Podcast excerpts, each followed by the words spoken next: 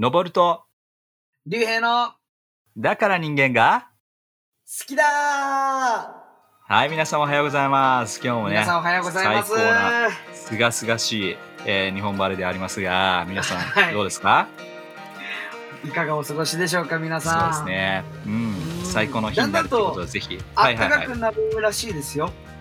なりなるらしいですよね。そうですね。3月になると。うん。はい。一応収録の時はね、あのまだまだ寒いんですけど、はい。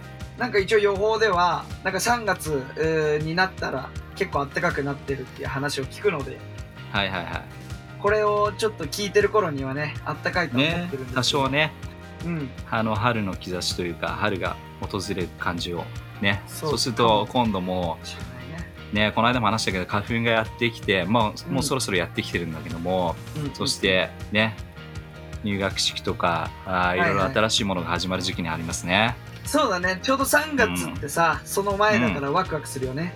そうだね。あの、うん新しいものが始まる前というか、まあ人によってはかもしれないけども、うん。あの、社会人だったらもしかしたら部署移動だったり、あー、またあります転勤なんねか。もね、そう。聞きましたよ、うんある人が行くっていうとこあ、ろにね。本当に。うん、東京から名古屋に行きますなんていうことでね。ああ、まあやっぱいるよ連絡くれね。たけど、うん、いるんだね、やっぱねうんうんうん。この時期に報告受けて、そうそうそう行かざるを得ないと。そういう人たちにとっては3月は結構準備の1ヶ月だから、あー、確かに。そうだね。もしかしたら忙しいかもしれないけど、そう、忙しいよね。ぜひなんかそれでも、こう、それをこう、準備をしながら聞いてくれたらね、そう、嬉しいですけども。そうですね。はい。うん。はい。いやーとりあえず今ね、あのー世間では東京オリンピックですよ。そうですね。あの、うん今、そう、やってますね。ちょうど今日が最終日なのかな、今日。最終日。その後、あの、パラリンピックというやるんですよね。うん。そうですね。あの、オリンピック自体は、あの、うんこの収録してる今日が最終日で、最終日。はい、うん明日から多分パラリンピックが始まるんですけども、うん。どうです？見てます？冬季オリンピックは。僕はね、結構ね、スポーツ見るの大好きなのであ、結構。あの、家族と一緒に見てるかな。多分見てる方だと思います。うんなるほどね。ゆうへいは見てるの？うん。いや、俺がさ、全然見ないのよ、実は。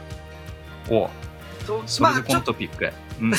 これでね、それでこのトピック選ぶのかって感じだけど、うんあの、まあ、展示会がいつも重なってるのよ。ああ、そうなんだ。そういう会社の。忙しい時期が重なってて、はいはいはい。そう、全然テレビを見る時間がないぐらいちょっと帰ってくるのが遅かったりとか。そっかそっか。お疲れ様だね。いえいえいえ、なんだけど、でも結果とかね、いつも楽しみにしてて、うん。見てるんだけど、うんあの、のぼるさんはなんか思い入れのある、あの、競技とかある？思い出？思い入れ？思い入れ。思い入れね。思い出って。思い入れはね、そうですね。あのーまあ一番ね、こう見ていいなっていうふうに思ったのは、まあ見たいなっていうふうに思ったのはジャンプかな。ああ、はいはいはい。あの、うん必ずなんかころからこうね。そうそうそう、ジャンプ、うんラージヒルとかね。はい。あの、それ見るの好きですね。ううんうんうん。ん、あとはカーリングが好きかな。あーた確かにあの、うんカーリング女子なんかね特になんかうん。4年前から注目され始めて、銀取りましたから。いやーおめでたいですね。ね、素晴らしいですね。俺も結果だけは見たよ、う。うん。ん、あれすごく戦略的な、な部分、そうね、戦略的な部分が大きかったりするし、うん、まあテクニックももちろんそうだけどさ、そうなんね、やってみたいなって思うよね、あれはね。わかる。なんかさあのカーリングって本当、うん。俺も知る前はただこう、うん。なんていうの石みたいなストーンってね呼んでるけど、うん。あれをこうシューッと滑らして コツンって当てて終わりかと思いきや、うん。あれさ作戦がすごい時間がかかるんだよね。ねそうそうそうそう。だからちょっとその辺の楽しみ方もあって、だから次どういうふうに攻めるのかっていうのを、まあうん見ながら自分だったらこうだろうなっていうので、合ってると嬉しいとか、あ、そういう感じもあるんだっていうのをね、もう聞いてたりするのも面白いかうんうん。な。うん。確かに。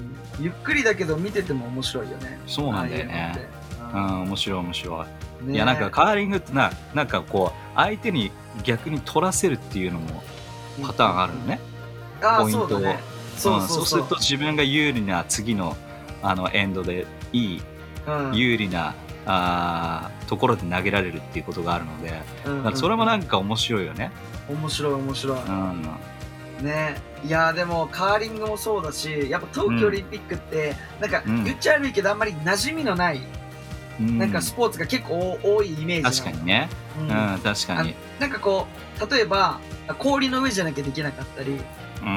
雪の上じゃないとできないみたいな特別感があって、そうだね。そうそうそう。だからこう見てても楽しいしなんか実際やってみたいなみたいなものもあると思うんだけどのぼるさんはどう、なんか何かやりたいみたいなさ、うん。ある？それ今言ったんだけど、あカーリングなの？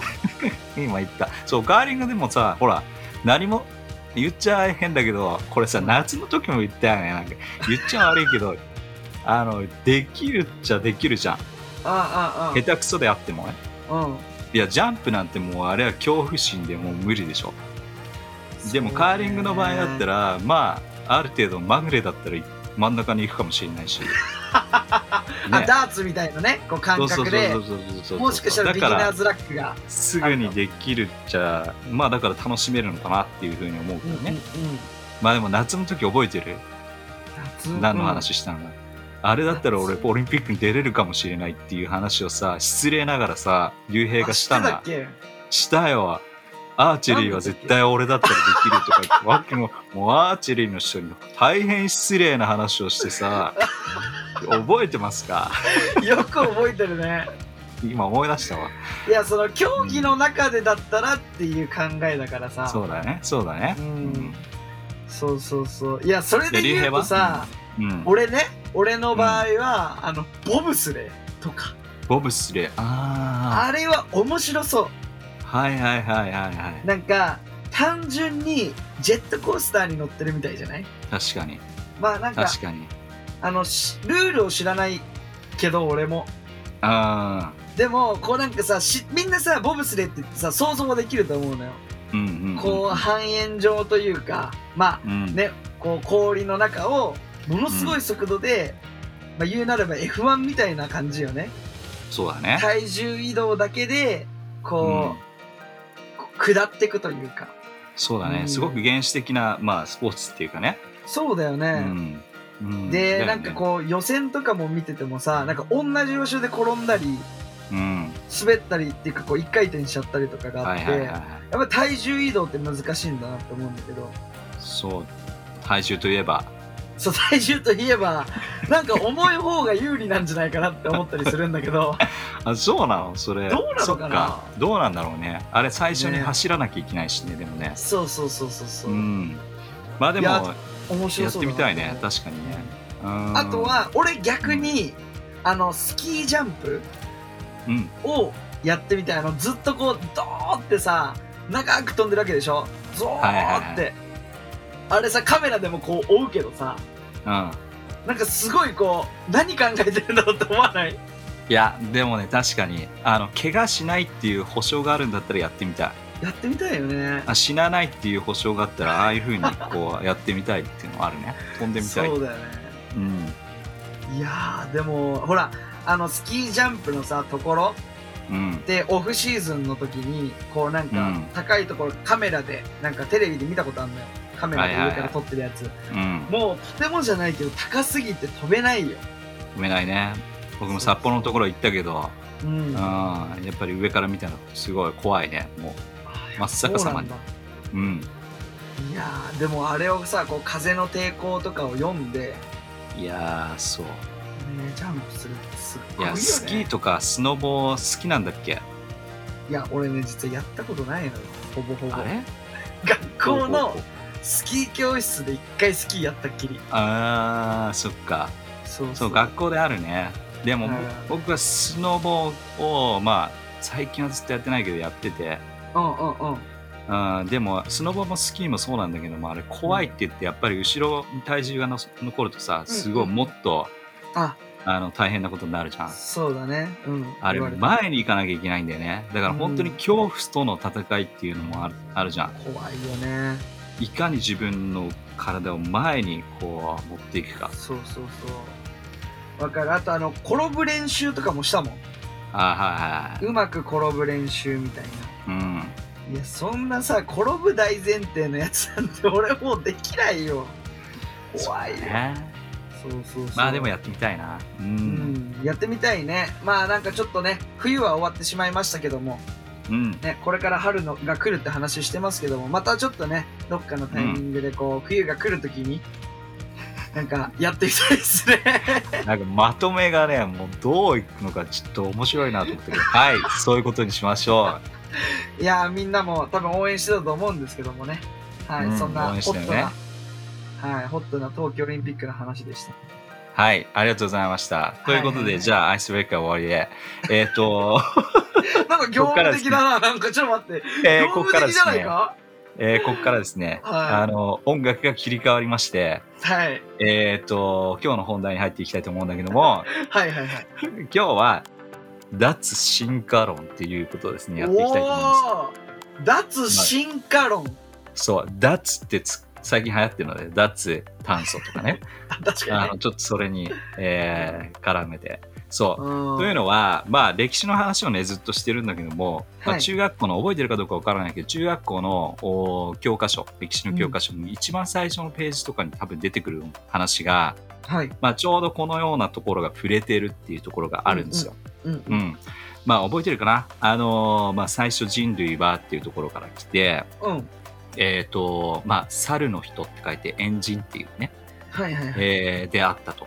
そして、えーアフリカで440万年前ぐらいの地層から発見されたエンジンは二二足歩行で、はいはいはい。えー直立で歩いた可能性があるというところから始まっていくんだけども、うんほんでその後にあの石を打って、えー、惰性石器っていう話そうだね。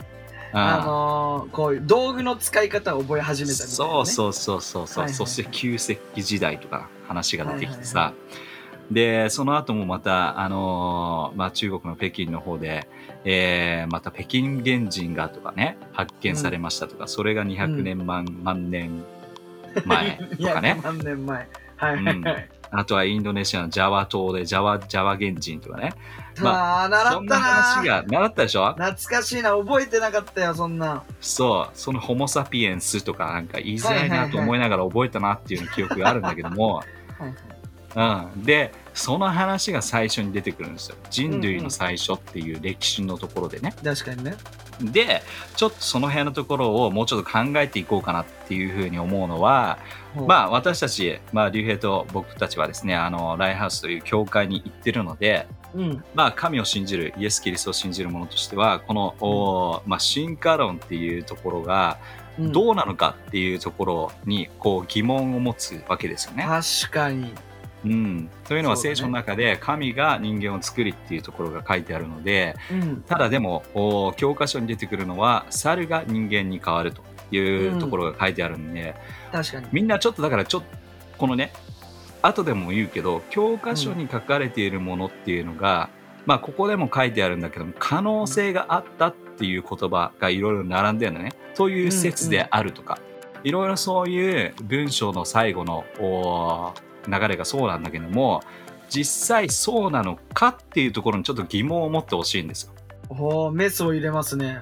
うん、だからこのことだけでもなくて決してこのことだけでもなく、他のところでも例えば教科書に書いてあるものが全てそうなのかっていうところ疑問を持つことによってうん。自分が例えばそれについてもうちょっと調べてみようとか、あーそういうような感じで例えば実際に自分で行ってみようとかねそういう風になってくるとより、まあ、歴史も楽しくなったりとか確かに。新たな発見っていうのもあるんじゃないかな。そうですね。うん、そうなんですよ。だから今日はこのところね、猿が人間に変わったっていうところに関して、ちょっとみんなで疑問を持って考えてみようっていうのが今日のテーマです。はいはいはい。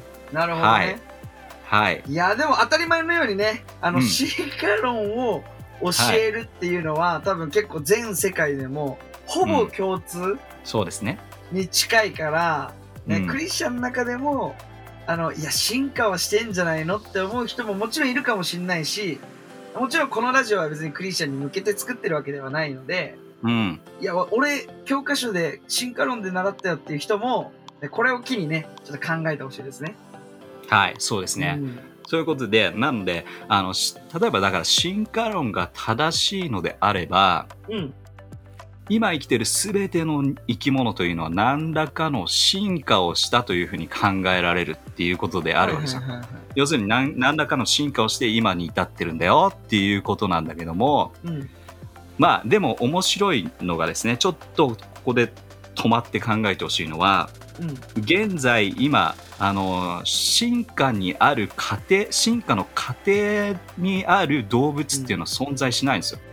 おお。もう一回繰り返し言うと全ての進化論が正しいのであれば全ての人は進化をしているっていう、えー考え方であるんだけども、はい、今現在その進化の過程にある動物って存在していない。うん。要するにね。要するに猿が人間になったっていう考え方を貫いていくんであればうん。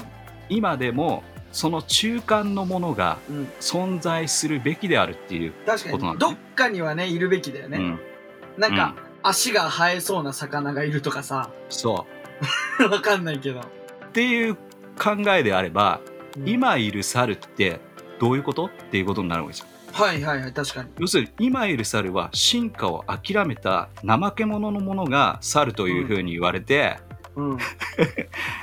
人間になったものは頑張ろう頑張ろうっつって進化をした人たちっていう考え方に行き着いてしまうと。だから今いる猿はもうあいつら怠け者なんだと。進化をしたくないって思った。だからそのままの状態でいるっていうふうに うん考えざるを得ないっていうのが進化論のちょっとこれあのなんつうのかなあのまあ触れられない触れられたくない点なんですよね。うん、なるほど。ちょっとあ、うん穴に近いところだよね。そうんで例え、ばうんこれはちょっと歴史の教科書からちょっと飛ぶんだけども、はい生物とかねあの理科系好きな人は多分おそらく覚えてるんじゃないかなと思うんだけどもはい。例えばキリンの絵柄が出てきて覚えてるかな？うん。でキリンはどういうふうに進化したのか？どうしてキリンができたのかっていうと、キリンは一生懸命高い木を食べたい食べたい食べたいって思って首をどんどんどんどん伸ばしていったら、はい。まあその首の長いキリンと首の長いキリンがまあうん。交配してそして子供がどんどん首が長くなりましたっていう教えなんですよ。確かに生き残るためにこう進化したみたいなね。そうそう。習っただから、一生懸命上の木を食べたい食べたいっていう風になってたら首がちょっと伸びて1センチぐらい伸びたのかもしれないね。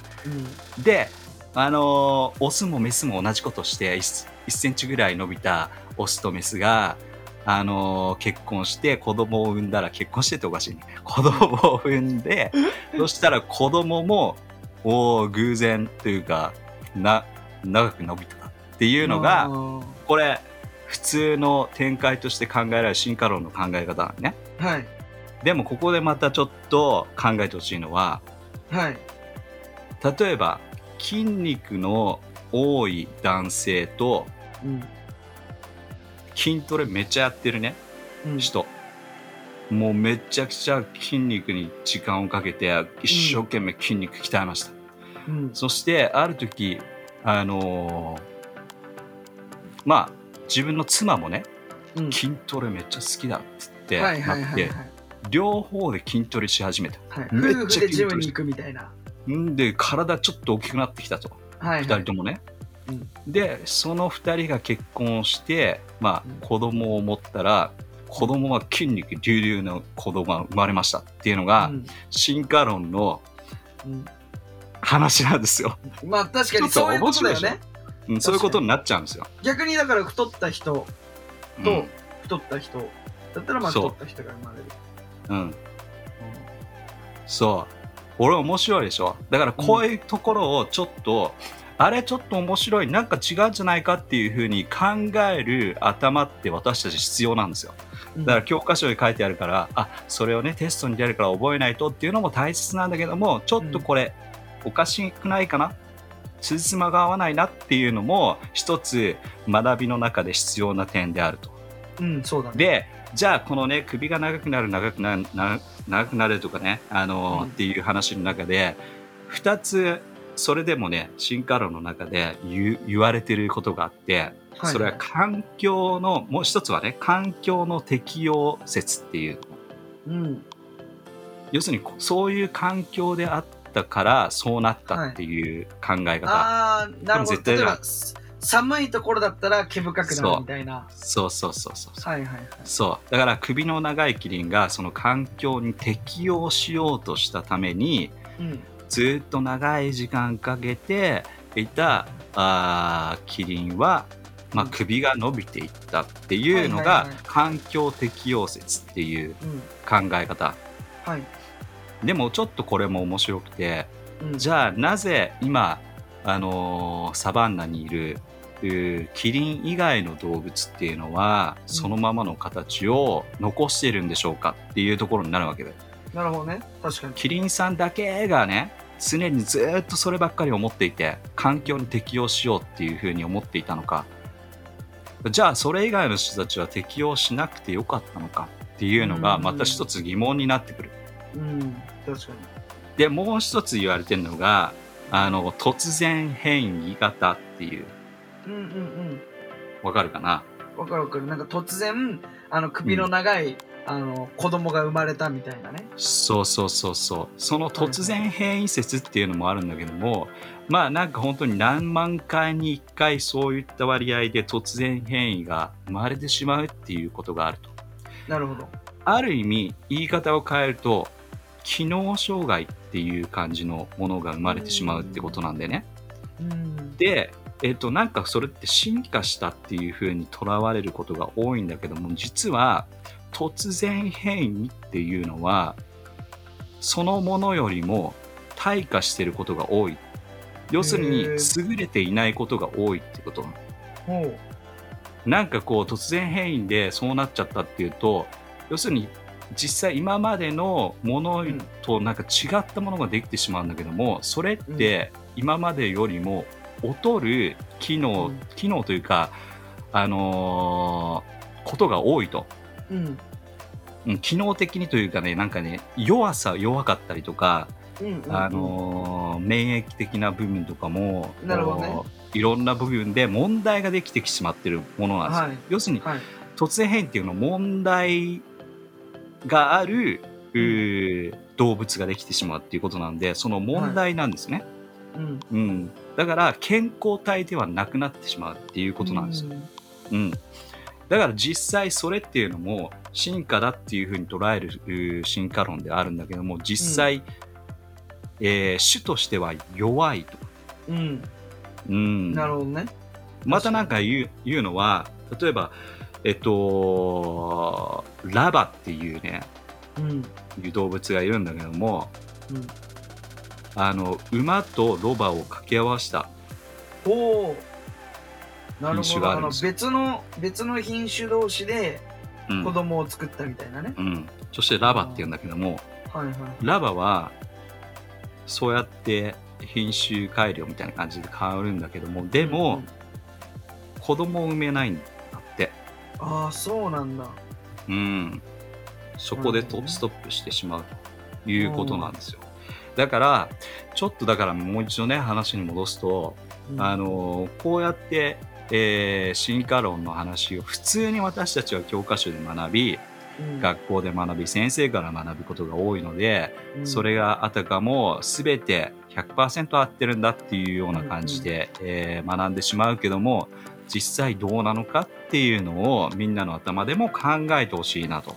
はい。いうところが今日のテーマでありました。だからはいはい。歴史のところをちょっと歴史からちょっと生物的な話にもなったけども、うん。歴史の一番最初に出てくるトピックであるので、ここのところでも自分たちがちょっとどうなんだろうねっていうのを考えるきっかけを持ってほしい。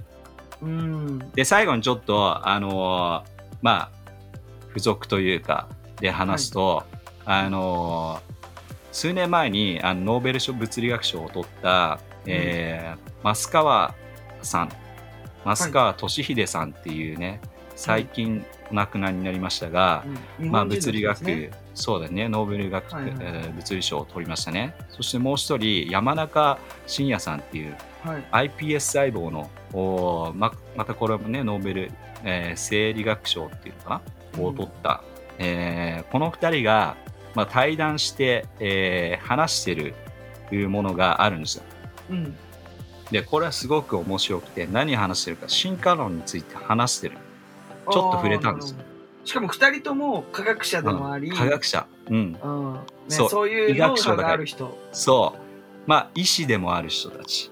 なるほど医師であり、生あの科学者でもある二人が、うんあの進化論について話すんですけども、はいはいあのそこのところで何て言ってたかっていうと面白いんですよ。増川さんがですね、えーこういう話でそういう話を聞くとあその前の話があってね日本人は進化論を信じないなんて怖いなって思うかもしれませんが実は進化論を信じるもの信じるのもある意味怖い話なんですよっていうことをいきなりですね増川さんが話すんですがそれに対して山山中さんがどう答えるかというとはい。なぜなら進化論はまだ誰も証明し、えー誰にも証明されていないからです。だからさっき僕が言った、えー進化論でどういなんとかという仮説ですとかなんとかと言われていますっていうような言い方になってるのはそれなんですよね。誰も証明されていない誰にも証明されていない。でなぜか日本人は人間はみんな猿から進化したんと信じていますが証明されてないんですうん。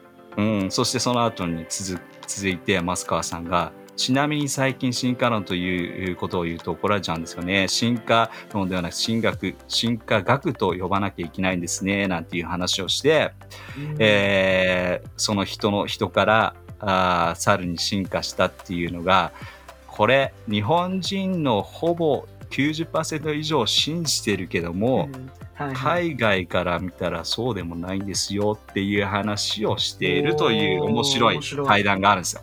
面白いですね。そう。だから日本人のね、すべての人がそういうふうに信じてるんだけども、実はどうなの、証明されてないよっていうところを知ってほしい。で、私たち、クリスチャンの私たちは聖書を戻っていくと、聖書には神が人を作りっていうところがあるので、うんありますね。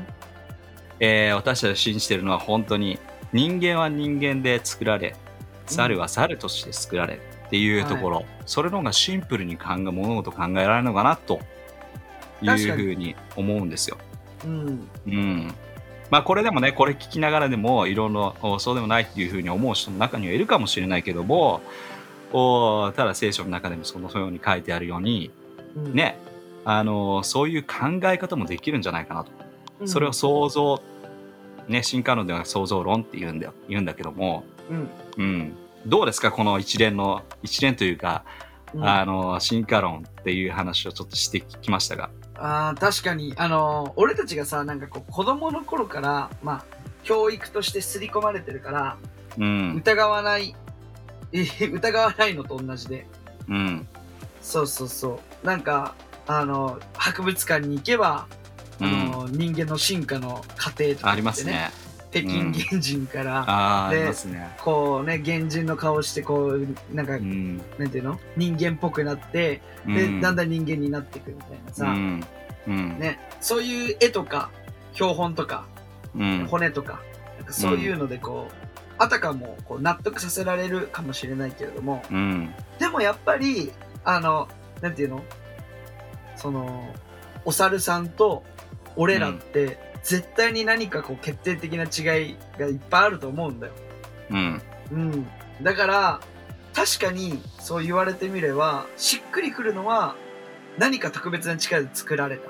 そうとしかやっぱ思えなかったりとかするんだけど、そうなんだよね。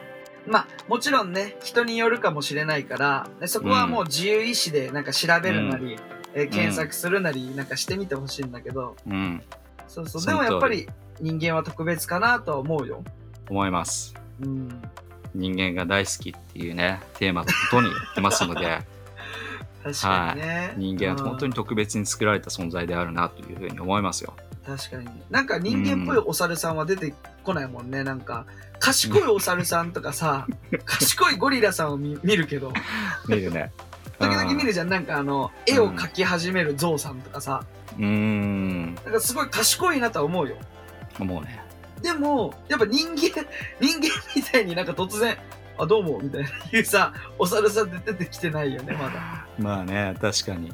うん。いやー、だからちょっと考え方、まあ面白かったなっていうふうに思う人もいっぱいいるかもしれないけどね。うんこうやって不思議を体験してみてほしい。確かにね。いや、うん本当証明されてないんだもんね。うん、証明されてないですよ、ま実ず。うん。だからそれを勉強するっていうのも一つあるかもしれないけども、あでもね、あの、また違った考え方にも触れてみるっていうのも一つ大切なものなのかなと思いますね。人間はね、何かこう疑問を感じたら、腑に落ちるところを見つけたいから、うん。うん。何かこう不思議な事柄が起きた時に、地震が起きた時に、なんだこの、このじ地面の揺れはって言ってさ、原因がわかんないからなんか地下で大ナマズが暴れてるみたいなのと同じで、じゃあ人間ってどっから来たんだろうって言った時に、うん。まあ進化してきたんだよっていうその、まあ、一つの仮説があって、うん。そこで腑に落ちるために納得してる節があるから、うん。うん。ね。皆さん、はいぜひ考えてみてください。考えてみてください。まあ今日はちょっとね、特別編みたいな感じだったけど、面白かったんじゃないかなと思いますよ面白いですね。生物によ、生物によった歴史ですね。歴史ですね。ぜひうん考えてみてほしいな。はい。はいで。すね。うん。じゃいいですか？あ、はい。はい。それじゃあまた来週も聞き逃せないではい、皆さんありがとうございます。また来週聞いてください。はい、ありがとう。バイバーイ。バイバイ。